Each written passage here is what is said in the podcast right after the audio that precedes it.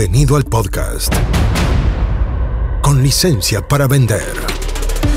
Aquí aprenderás cómo llevar las ventas de tu empresa de tecnología al siguiente nivel. Entrevistas a expertos, emprendedores y muchos consejos prácticos. Conducido por Jorge Zamora. Bienvenidos. Auspicia. MCI Consultores. Bienvenido a este nuevo episodio del podcast con licencia para vender. En este programa vamos a escuchar la segunda parte de la entrevista que hice a Roberto Cami, un emprendedor del mundo de la tecnología que vendió su empresa y nos va a contar cómo vender, a quién, cuándo, de qué manera, etcétera, y varias preguntas interesantes si es que tienes pensado en algún momento vender tu empresa de tecnología. Te paso la segunda parte de la entrevista. Supongamos que esta es la situación. Roberto Cami tiene ahora 90 años. Y Roberto Cami, de tu edad, que no lo voy a decir aquí para, no molestarte. Bueno, tú eres joven todavía. Falta poco, falta poco. Le dice al Roberto Cami, 90 años, ¿qué hago para emprender de nuevo? ¿Qué consejo le daría el Roberto Cami de 90 al de 50? ¿Qué hago para emprender de nuevo? Sí, eh, porque tú partiste a paño y a mí me dijiste una vez que no querías emprender de nuevo, me dijiste. No, yo ya vendí mi empresa, no voy a emprender, me voy a llegar a los libros, a leer, a tocar batería y esa vez yo te dije, no te creo nada lo que me estás diciendo. No, pero es verdad, no voy a volver a emprender. Y después a las dos semanas vi apaño por acá, una empresa de prótesis médicas por allá, unos proyectos de clases por allá. Entonces, ¿qué consejo le daría Roberto de 90 al Roberto de 10? Eh, el que nace guitarra muere cantando yo te diría yo te diría que el secreto el secreto de la vida está en, mantenerse haciendo lo que a uno le gusta y que no lo sienta como trabajo. Eso es un cliché que, seguramente lo han leído en muchas partes pero pero a mí me pasa. Eh, eh, en realidad yo necesito estar en actividad de creación permanente y eh, vibro, vibro. Eh, hoy, día, hoy día en la mañana, no sé, fui a pasear después de cuatro años a un centro comercial, fui al Parque Arauco, eh, no a pasear en realidad porque tenía que, comprar algo en particular y veo que hay unos, unos pequeños centros de emprendedores con productos chilenos. cada cierto, cada cierto metro habían como 10 o 15 stands chiquititos de, emprendedores muy lindos eh, donde decían productos chilenos. Eh, y créeme que antes de salir del, del mall, eh, yo ya había contactado a la gerente de marketing del Parque Arauco, pensé en Apaño, pensé en los emprendedores, Made in Chile, dije, no, aquí hay algo que hacer. Y, esa cuestión es la sabia la savia pura, digamos, que, o, la sangre que circula por mis venas, lograr eh, eh, establecer esos vínculos que permitan que el día de mañana, por ejemplo, esos emprendedores vendan más, o que eh, Apaño, que, que, la empresa sobre la cual tú, tú, mencionaste que está vinculada con el mundo de los microemprendedores, pueda tener mejor visibilidad gracias a una alianza de este tipo. Entonces, la verdad las cosas es que estoy siempre uniendo estas puntas. Y, en la unión de estas puntas es donde surgen las oportunidades y de repente no son solamente oportunidades transaccionales, sino que son oportunidades de empresas nuevas. Eh, y yo lo que te diría, le diría a, ese, esa persona de 50 años es que se mantenga en esa vinculación eh, entre personas, ideas y propósito. Súper. Yo soy emprendedor tecnológico, mi empresa factura 5 millones de dólares y tengo mi primera reunión con inversionistas el lunes. ¿Qué hago? Me dijeron, ¿sabes qué quiero pasar contigo el lunes? Porque vi tu empresa, me gusta, me gustaría conversar contigo para explorar una oportunidad de compra. Y hoy día es miércoles. Y esto es el lunes a las 3 de la tarde. ¿Qué hago de aquí al lunes? Nada, nada, solamente No, no, no, no, no, no, tienes que hacer nada. Obviamente, si tienes socios, tienes que conversarlo con los socios a ver si están disponibles para, para, una potencial transacción. Pero, pero, pero evidentemente una reunión así yo la enfrentaría escuchando, digamos, pura oreja, escucha activa, ¿no? Eh, ¿Y por qué? ¿Sabes por qué? Porque uno tiende inmediatamente a pasarse el rollo y decir, ¿cuánto vale mi empresa? Es la primera pregunta que te nace en forma natural y, empieza a llamar por teléfono y, el factor no sé qué. Y, la verdad las cosas que, sobre todo las empresas de base tecnológica que tienen capacidad y potencial de escalamiento, las miles de formas, no, no son miles, pero, pero la cantidad de formas de valorizar una compañía, eh, o sea, yo cada vez me quedo más espantado con eso. O sea, me tocó ayer, me tocó ayer ver una que, que, que, que la verdad es que lo hizo una incubadora y, decía, mira, a ver, si esta empresa está solo en Chile, entonces eh, un millón de dólares, pero le ponemos un descuento de 500 mil porque está solo en Chile. Ah, mira, si tiene un directorio y hay extranjero, más 250 mil dólares. Y al final terminaban con un número cualquiera, eh, eh, puesto en absoluto. Por, parámetros como eso. y después tú te vas a otro que te dice, a ver, no, no, no, mejor miremos los márgenes y miremos las tasas de crecimiento futuras proyectada eh, y, trabajemos una fórmula que tiene que ver con eso. Después otro dice, no, esto ya está maduro, entonces veamos los flujos futuros descontados de acuerdo al riesgo. Tienes múltiples formas de valorizar la empresa y puede llegar a números que son tremendamente dispares. Entonces intentar hoy día eh, poner un número eh, que sea fair o un número que sea real es muy difícil y ese número muchas veces depende mucho más de tu disposición a vender de acuerdo a los parámetros que yo te había dicho.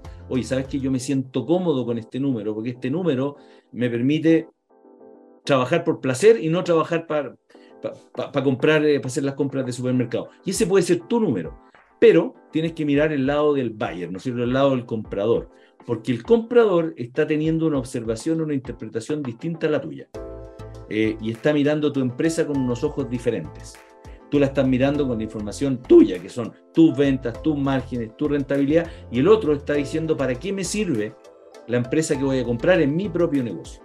Y ahí es donde viene la vista, ¿no es cierto?, del comprador, que incluye la sinergia, que incluye eh, la ventaja que va a obtener al comprarte, probablemente puede obtener una ventaja dentro del mercado que uno ni siquiera está mirando, eh, y creo que si uno se pone en los zapatos del comprador, puede llegar a una negociación mucho más interesante que simplemente si es que eh, intenta hacer estos cálculos mediante estas funciones extrañas, digamos que, te insisto, ninguna es la verdadera, ninguna es la real y pueden ser súper dispares. Y el mejor ejemplo lo tenemos a la vista hace tres años o tres años fue, ¿no? Corner Shop. Recordemos que en la oferta se duplicó. La empresa, acaso en esos meses, Corner Shop, eh, realmente duplicó sus ventas, duplicó su margen. No, la empresa era la misma. Sin embargo, tuvo ofertas eh, eh, que se duplicaron en periodos de meses. Y eso tiene que ver con el valor estratégico que tenía la compra para uno o para otro. No, ahí, Roberto, aparte, obviamente, bueno, lo más importante obviamente es el precio, pero ¿qué elementos se pueden negociar? ¿O cómo desgranar ese precio? ¿Qué elementos se pueden negociar? Todo se puede negociar. O sea, de hecho, todo se debe negociar, creo yo.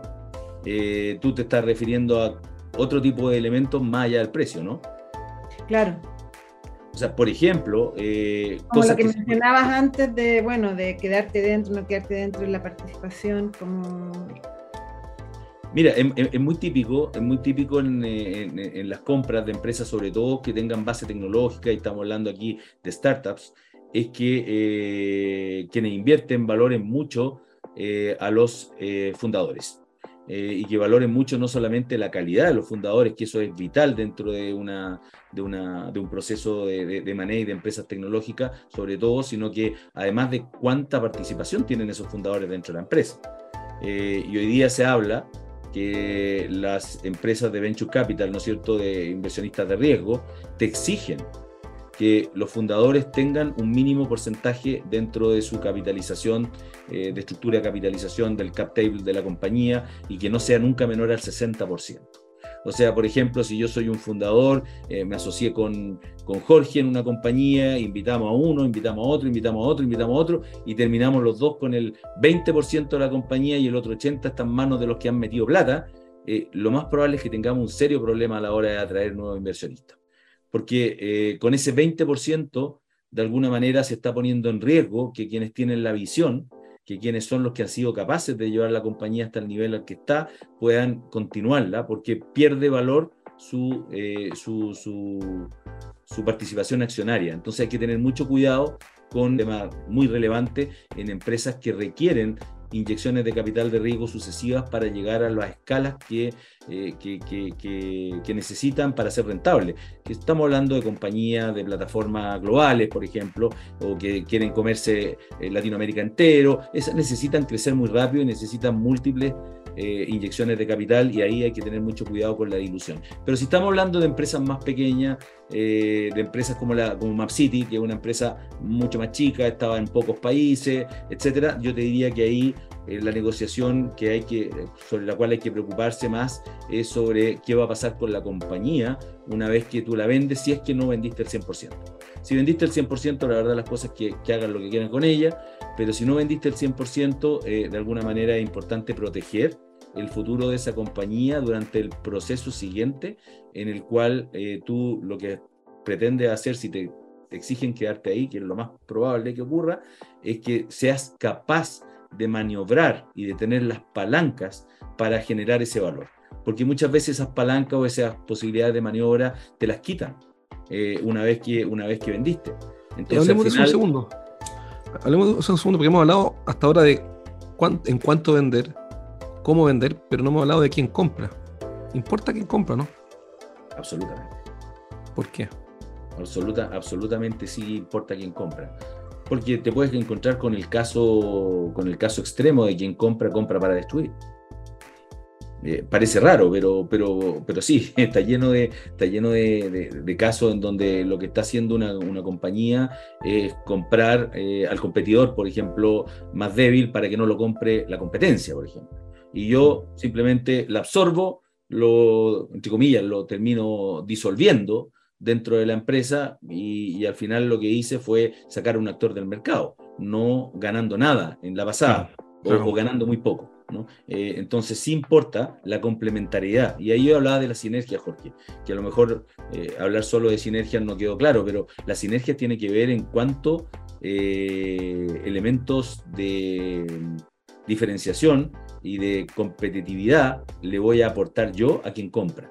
Y creo que mientras más elementos de ese tipo yo esté aportando, eh, obviamente más valor puedo cobrar y no solamente más valor puedo cobrar, sino que voy a estar con menos riesgo de destrucción de valor en el, en el futuro, versus que alguien esté comprando más de lo mismo, ¿no? Solo para ganarse un pedazo más del mercado, que eso también ocurre. Empresas que compran para, aumentar, aumentar share, ¿no? Tú, le vendiste tu, compañía a una multinacional muy grande, da lo mismo el nombre.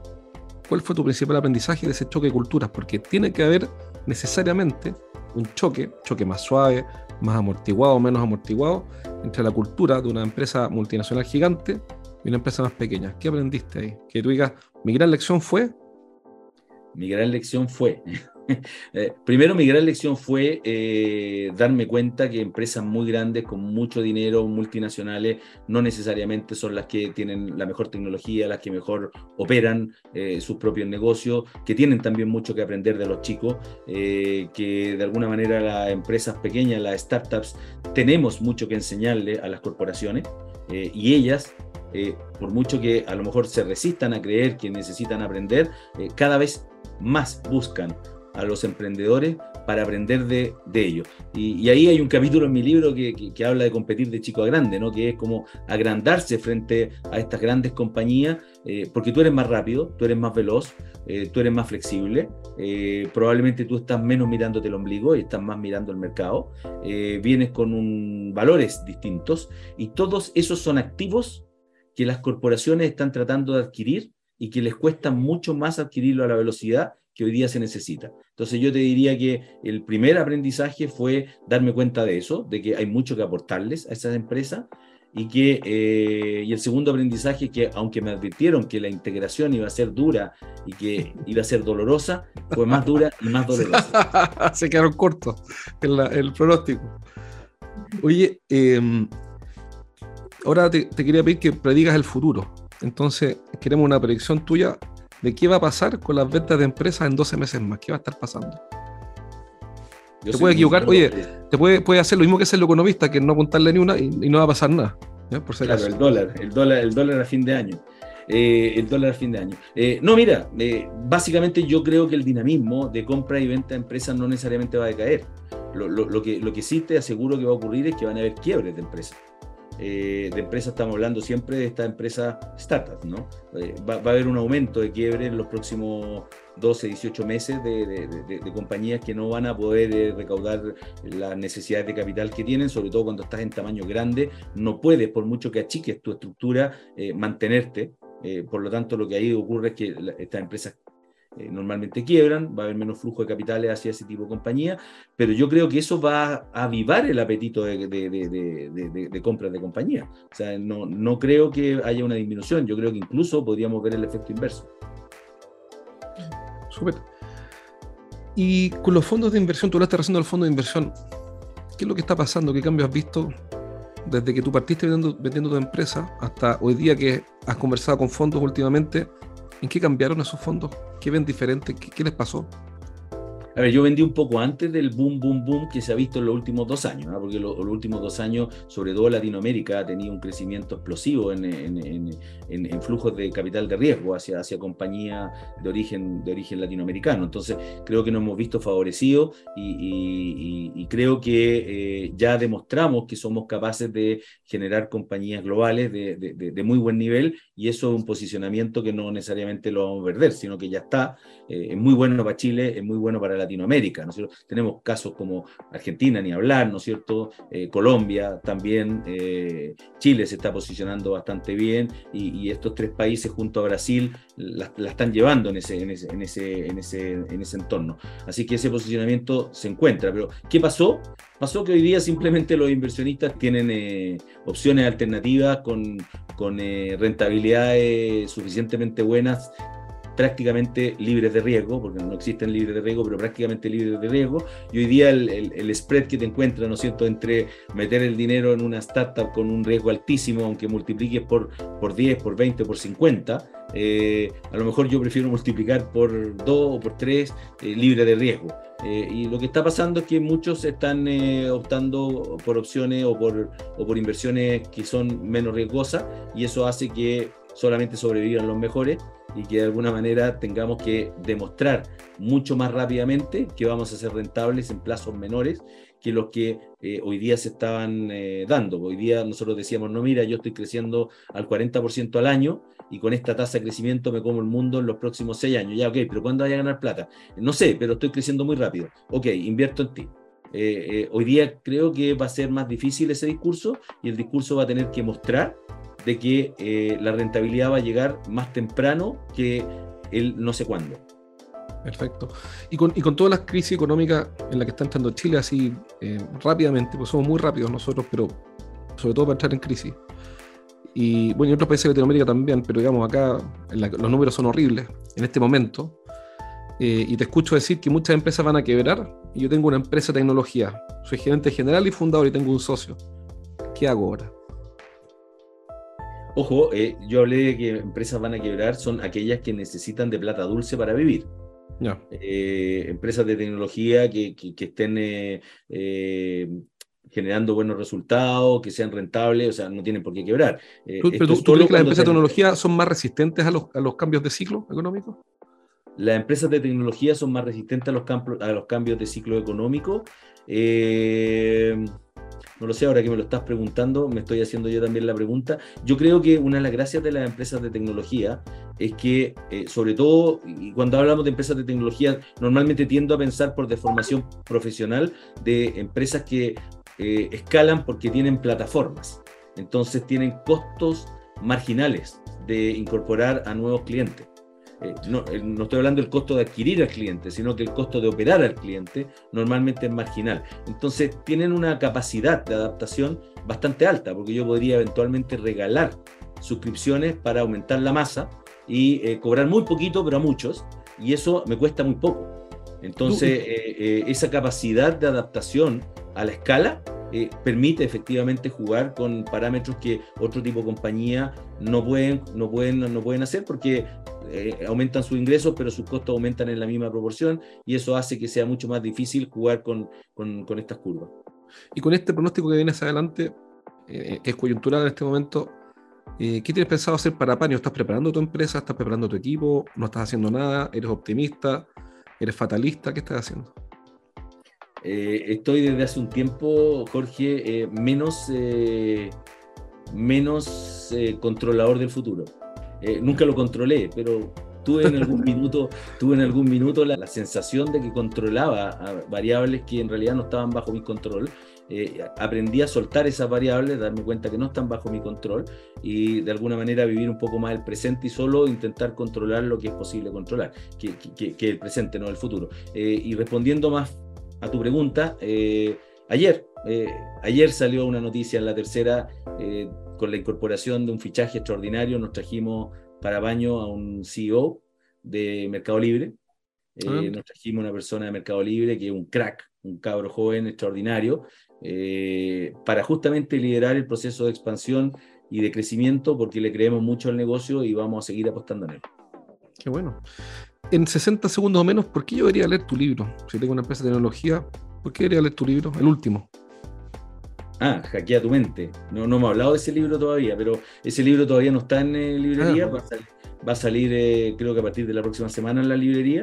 Eh, Hackea tu mente es básicamente una selección de temas de conversación eh, que han salido en los últimos dos años eh, en eh, el ecosistema emprendedor y en las conversaciones que he tenido con emprendedores, con empresarios, lecturas que he hecho, básicamente son las cosas que le inquietan al ecosistema al cual va dirigido el libro, donde lo que intenté hacer fue poner una semilla para generar la inquietud sobre ese tema intentando inspirar para que esa persona se quede primero con un mensaje, eh, eh, muy rápido de leer, porque cada, cada artículo son 52 artículos, eh, se lee en menos de 10 minutos, por lo tanto se quede con un mensaje potente y si quiere profundizar, va a tener ahí la literatura, la bibliografía para profundizar, pero se puede pegar un recorrido por estas 52 ideas inspiradoras agarrando cualquier página en cualquier momento mientras va en el metro o eh, antes de dormirse. Es un libro que se lee muy fácil porque son ideas independientes entre sí. Ya, pues excelente Roberto, te agradezco muchísimo la, entrevista de hoy, súper entretenida como siempre, conversar contigo, tomé nota, aprendí varias cosas. También como siempre y nos despedimos, Fayola. Sí, pues muchas gracias a todos por venir, eh, a quienes escuchen después este video y además también les recuerdo que el próximo eh, mes. En... El primer miércoles de septiembre. Sí, el primer miércoles de septiembre estaremos nuevamente a las diez y media de la mañana. Así pues, con un tema que es cómo comunicar para vender mejor, aunque sea tímido o tímida. Sí, como sea hasta el hora, hasta Todos invitados.